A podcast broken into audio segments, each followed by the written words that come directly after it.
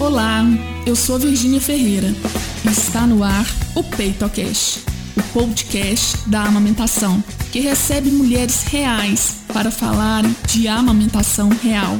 Aqui nós vamos falar sobre as delícias e os perrengues da amamentação desde a gravidez até o desmano. Então, vem com a gente para conhecer a história de hoje.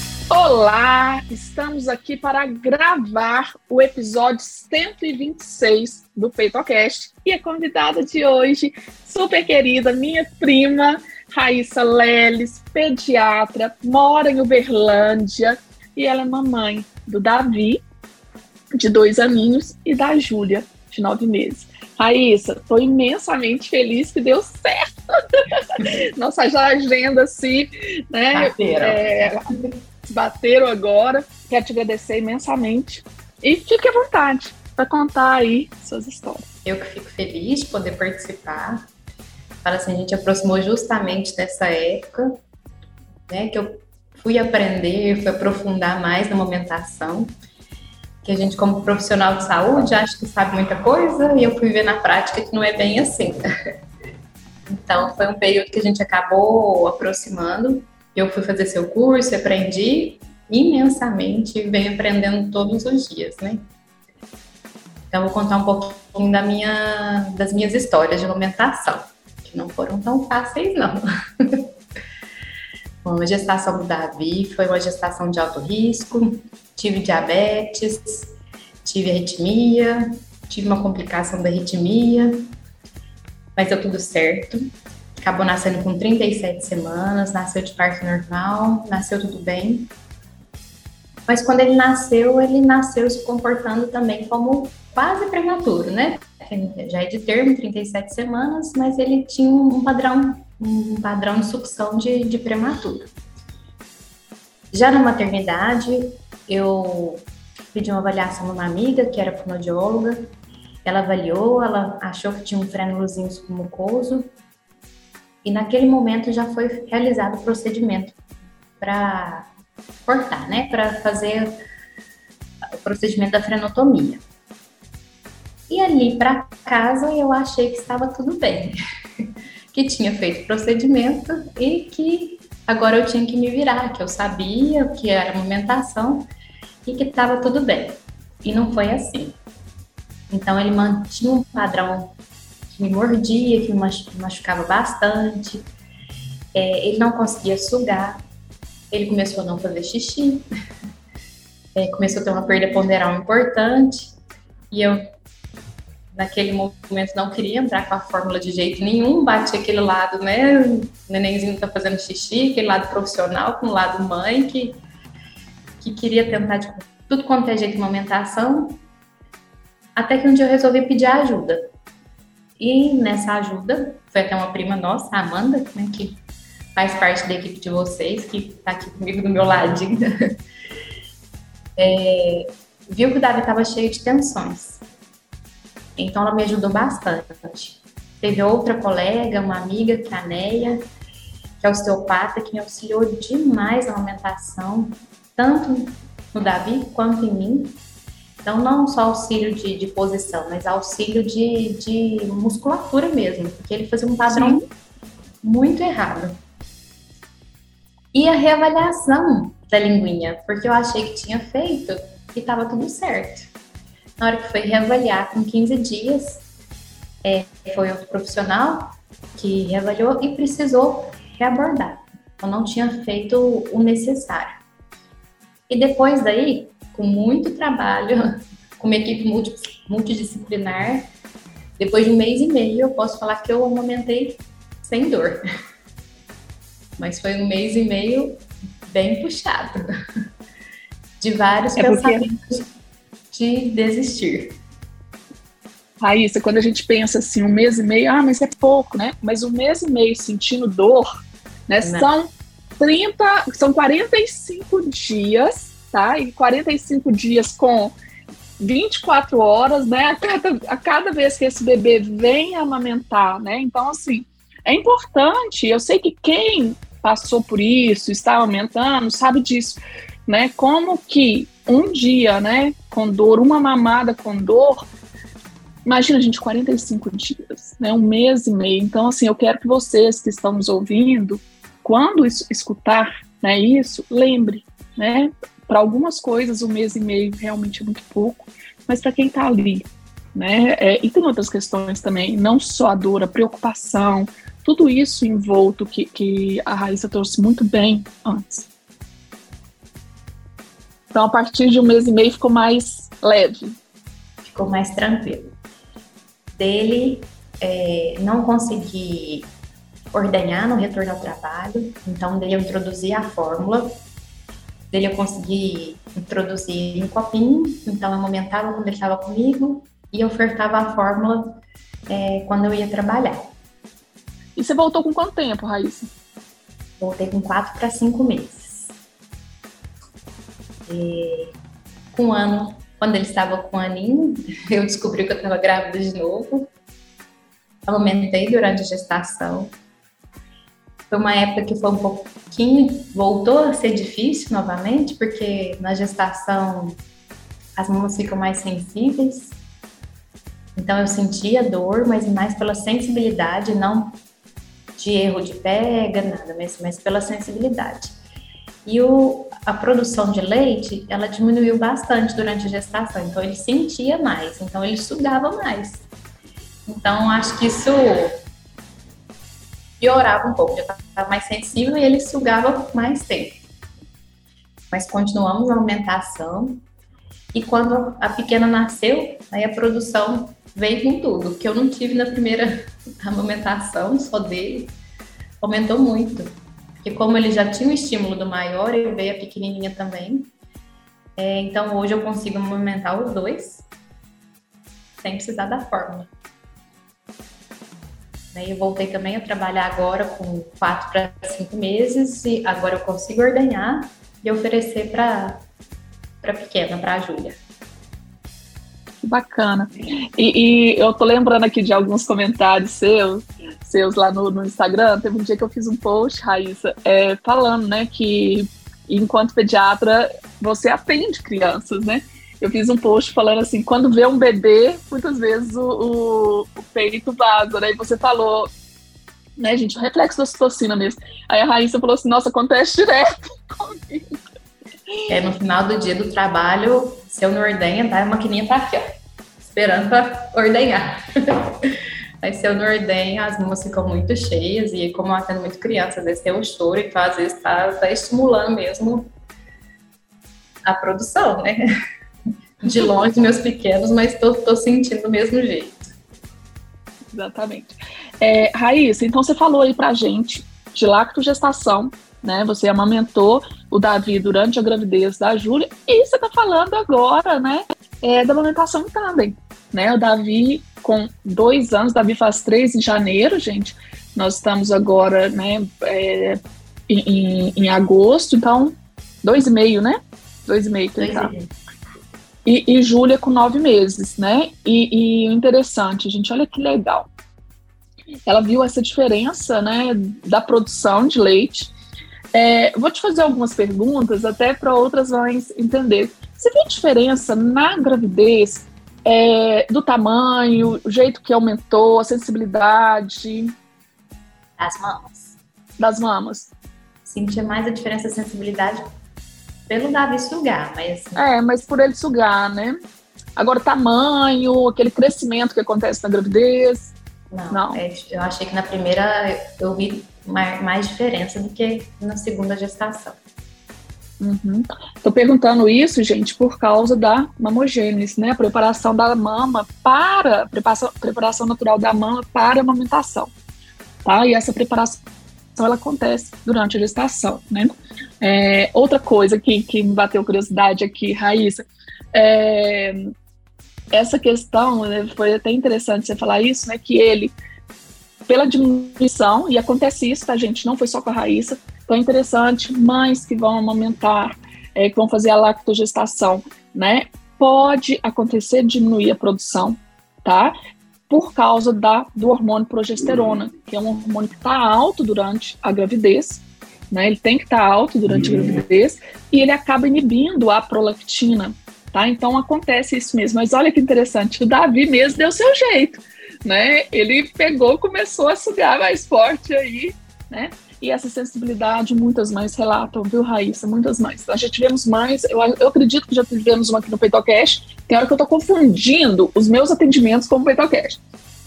Mas que ela teve até que limitar o tempo com, com a criança durante a gravidez. Tipo assim, você vai mamar 10 minutos. Ela teve que tirar da livre demanda por ela não suportar mesmo. Ela não queria deixar de amamentar, mas estava tão. Então ela fez uns combinados com a criança. Né? Mas a gente tem que lembrar que nesse caso da Raíssa, é, o Davi era bem pequenininho, né? Quando ela estava grávida da Júlia. Então, estava com menos de dois anos, né, Júlia? Né, Raíssa? Chamando a Raíssa de Júlia. Outra coisa, me conta, a Raíssa está lá em Uberlândia, cidade interior de Minas, tá, gente? Conheço muito bem, né? Eu sou de patrocínio, sou lá pertinho, mas morei em Uberlândia também. Raíssa, o que, que você ouviu durante a gravidez é sobre essa questão da amamentação. Alguém deu palpite para você parar de, de amamentar, senão? Ainda mais quando não sabiam que eu era profissional de saúde. Então, qualquer lugar que eu chegasse, estava com a barriga amamentando, era assim, nossa, mas você está amamentando, não pode, o seu médico não te proibiu. Só que a minha médica, além dela estudar muito, é, uma grande amiga minha, a Lia, ela também estava gestante e ela também faz lactogestação, fez lactogestação, né? Nossos nenéns nasceram no mesmo dia. a dela nasceu de manhã, eu fui avaliar a bebezinha dela e a minha nasceu à noite. Então, assim, é uma pessoa que estuda muito, me orientou bastante, que a gente fica preocupada, às vezes, se vai faltar algum nutriente, né, pro, pro bebezinho que está sendo formado, e ela me mostrou é, atualizações que não tinham alteração, então eu achei importante manter, né, assim, da, conseguir manter, porque realmente tem mães que sentem mais, eu senti, mas era uma dor que era suportável, que eu acho que também não deve, né, levar mãe a sentir, sentir dores insuportáveis, então a gente tem que manter a amamentação a qualquer custo, não. Assim, eu conseguia manter e estava tranquilo. É, então eu achei que, va que valia a pena, tanto pelo Davi e estava tudo bem para para a Júlia que vinha na, que ia nascer, né? Mas eu escutei demais. E como que foi quando Júlia nasceu? A questão do Davi com o peito? É. Ele entendeu? Rolou um ciúminho ali. no começo não foi muito tranquilo, não. Ele queria sugar mais que a irmã, né? Então, hoje já é uma coisa um pouquinho mais tranquila, ele entende que ela tem que mamar mais mas foi uma fase de muito aprendizado, tanto para eles quanto para mim. É, isso é muito importante a gente reforçar, gente, é, porque às vezes né, a gente acha que por sermos adultos, não, mas estamos todos aprendendo e sempre aprendendo, né? E uma questão que eu vejo, é, Raíssa, assim, agora está um pouco menos, que eu acho que assim as mães de segunda viagem, terceira viagem estão falando mais, mas antes tinha muito aquilo assim, ah, é, quem vai ter desafio é só a mãe de primeira viagem. Não, gente. A mãe de segunda, imagina, ela já tinha o Davi ali, já tinha, né, como se diz, ele estava na zona de conforto dele. Aí vem a Júlia, né? A, a Raíssa teve que se adaptar a essa nova realidade.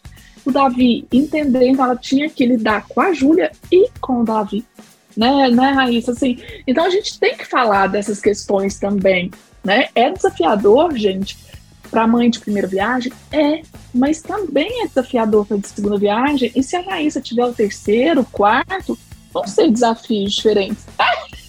Ó, dois tá bom. né? Mas assim, é, é importante a gente colocar essas questões, porque são, né? São crianças diferentes. E eu até esqueci, Raíssa, na hora que eu te apresentei, eu falei pediatra, mas na verdade, além de pediatra, ela é neonatologista, tá, gente? Eu esqueci disso, me lembrei agora. Então, assim, super entende dos bebês, mas eu achei que é muito importante, Raíssa, a gente colocar essas questões, porque eu atendo muito profissional de saúde, né? É, e ouço também, não só atendo, mas eu ouço muito profissional de saúde, e você que é profissional de saúde está me ouvindo agora, se permita ser mãe, se permita ser cuidada, né, Raíssa? Passou em algum momento, assim, na sua cabeça, essa questão de não precisar ser cuidada? Porque muitas mães falam isso. Na primeira quando eu tive o Davi, depois da primeira gestação, eu achava que eu ia dar conta de tudo sozinha. A segunda veio me mostrar que não é bem assim, não. que eu preciso de ajuda.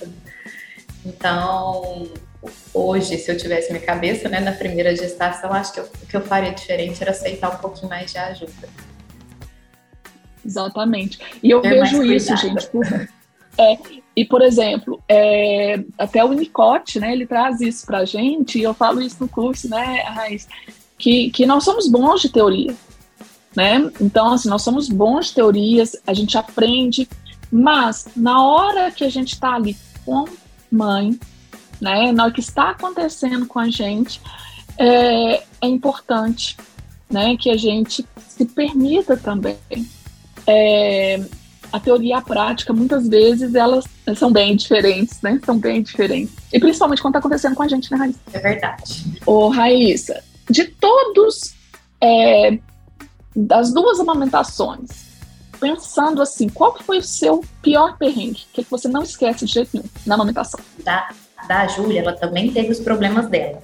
Então, ela também teve, teve frenozinho, ela também nasceu com um pouco de tensão, mas foi diferente no sentido assim, eu já sabia quem procurar e eu já sabia que tinha solução. Então acho que o pior mesmo foi no começo da, da, gesta, da amamentação do Davi, que eu me sentia muito sem, apesar de, né, de ter muitas pessoas à minha volta, eu não queria ajuda, eu queria dar conta sozinha, então eu estava me sentindo sem suporte.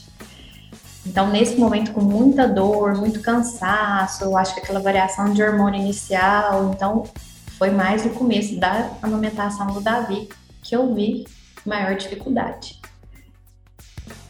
E o que me fez, né, buscar profissionais e buscar o seu curso para poder aprender, que eu via que eu não podia ficar assim desse jeito, não era só para mim não, precisava ajudar outras mulheres também, né?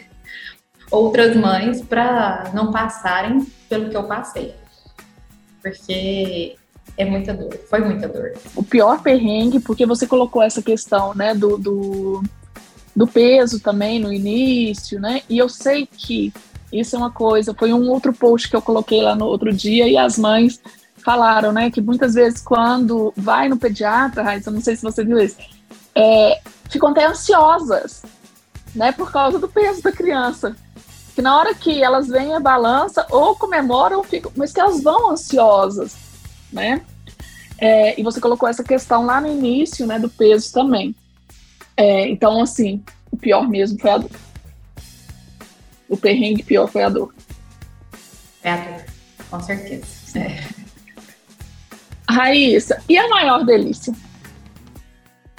A maior delícia? De amamentar. Não, é todo dia ter aquele olhar daqueles dois para mim, aquele olhar mais gostoso, aquele aconchego, de ter eles no meu, meu colinho. Falo que eu acho que a, a parte difícil depois de pensar no desmame vai ser a minha parte. é, eu gosto mais, assim, é um momento que é nosso, que é, que é uma troca muito gostosa.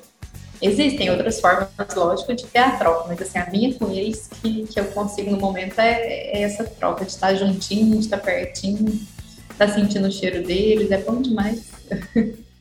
Ai, que delícia. Ô, Raíssa, e essa alimentação em tandem, na maior parte dos, das vezes, na sua rotina mesmo, geralmente elas, é, as mamadas acontecem ao mesmo tempo. O que, que é mais comum? O que, que é o mais comum? Não, na maioria das vezes eu tento me programar para dar para os dois separados. Mas tem horas que os dois querem juntos. Mas eu estou sempre pedindo para alguém segurar um para mim, para eles poderem mamar melhor. Porque agora na idade que eles estão, os dois mamando, eles ficam brigando entre eles. Brincando, brigando, aí acaba que eles não mamam direito. Mas a maioria das vezes é separado. Olha que interessante, gente. Então, eles acabam assim, se, se distraindo mesmo, né? Um mexendo com o outro. Ah, olha que legal. Então, ela mesma viu essa necessidade para sociedade, no sentido de sociedade. Os dois já estão comendo? Sim. A Júlia está no começo da introdução alimentar, então ela experimenta, que vai mesmo é o leite materno, né? Mas uh, o Davi come bem. É, mas mesmo comendo bem, ainda quer o TT. Queima bastante. Ai, ai, muito bonitinho. Eu vi uma foto, aquela foto que você me mandou na, acho que foi na rede, né? Tá, é, é Raíssa, maravilhosa. Raíssa, agora para a gente finalizar, deixa um recadinho para as mães. De repente, alguma coisa que você gostaria de ter ouvido na sua gravidez do Davi, que você não ouviu, né? E, e que você viu que se você tivesse ouvido, faria toda a diferença para você não passar aqueles 45 dias com dor. Não, é pra gente parar de gastar com bobagem de choval, que a gente usa só as coisas mais práticas e deixa para investir depois em profissionais que vão te ajudar. Tem, hoje existem muitos profissionais, mas tem muitos desatualizados também. Então, assim, profissionais atualizados que vão poder te ajudar, te auxiliar, que, que tem que lembrar também que a gente, para amamentar, não é amamentar com dor. A amamentação ela tem que ser prazerosa. Né? Então, se ela se existe alguma dor ali, tem alguma coisa que não está certa. Então, para buscar profissionais que vão te auxiliar nesse momento. Que são poucos. É, vamos olhar a indicação, né? E, e é até interessante a gente fazer a ligação é, é, com o que você falou. Então, a Raíssa, lá no, no, no, Davi, ela precisou, né? Ela procurou a ajuda da Amanda. A Amanda trabalha né, com fisioterapia é, pediátrica, mas pequenos mesmo, tá, gente? Ela trabalha com simetria craniana, torcicolo congênito, né? É, então, assim, o que, que eu quero trazer? Muitas vezes, a mãe devido a essa culpabilização que existe, a própria sociedade, a gente acha muitas vezes que o problema está na mãe, que o problema está na produção, que o problema está porque a mãe não sabe fazer. E não, gente, é importante avaliar por quê. Né? O que está não fazendo funcionar, o que está causando dor, pode ter a ver com alguma coisinha no bebê também. E que não é uma coisa, até aproveitar a Raíssa aqui também, não só como mãe, mas como profissional, porque eu vejo, Raíssa, quando eu falo com uma mãe assim, ah, mas eu vou te encaminhar, né, para um outro profissional, porque eu estou desconfiando do torcicolo congênito. E a mãe assusta. Eu falo assim, ó, oh, presta, presta atenção. Torcicolo congênito, né, não é nada assim. A gente dorme, adulto, a gente dorme, acorda com torcicolo. É horrível, né, nem vira o pescoço. Eles nascem assim. Né? Se a gente mandar né, para um profissional agora, a gente vai tirar as tensões e tal. Então, não assustar com esses diagnósticos, né, é, é, Raíssa, mas a importância de procurar o mais cedo possível. Tanto para o bebê, né, quanto para a mãe, para a amamentação fluir também. Mesmo que a amamentação não se estabeleça, hoje a gente sabe que alterações da cavidade oral podem atrapalhar futuramente na introdução alimentar, né, no sono, no desenvolvimento. Então, assim, buscar mais cedo possível para tentar na amamentação, mas buscar para o resto da vida também, né? Essa, essa Perfeito, essa colocação. Inclusive, é, conversando com a Amanda em diversas lives, ela coloca isso, que às vezes chegam é, mães para ela com bebê é, com oito meses tal, né?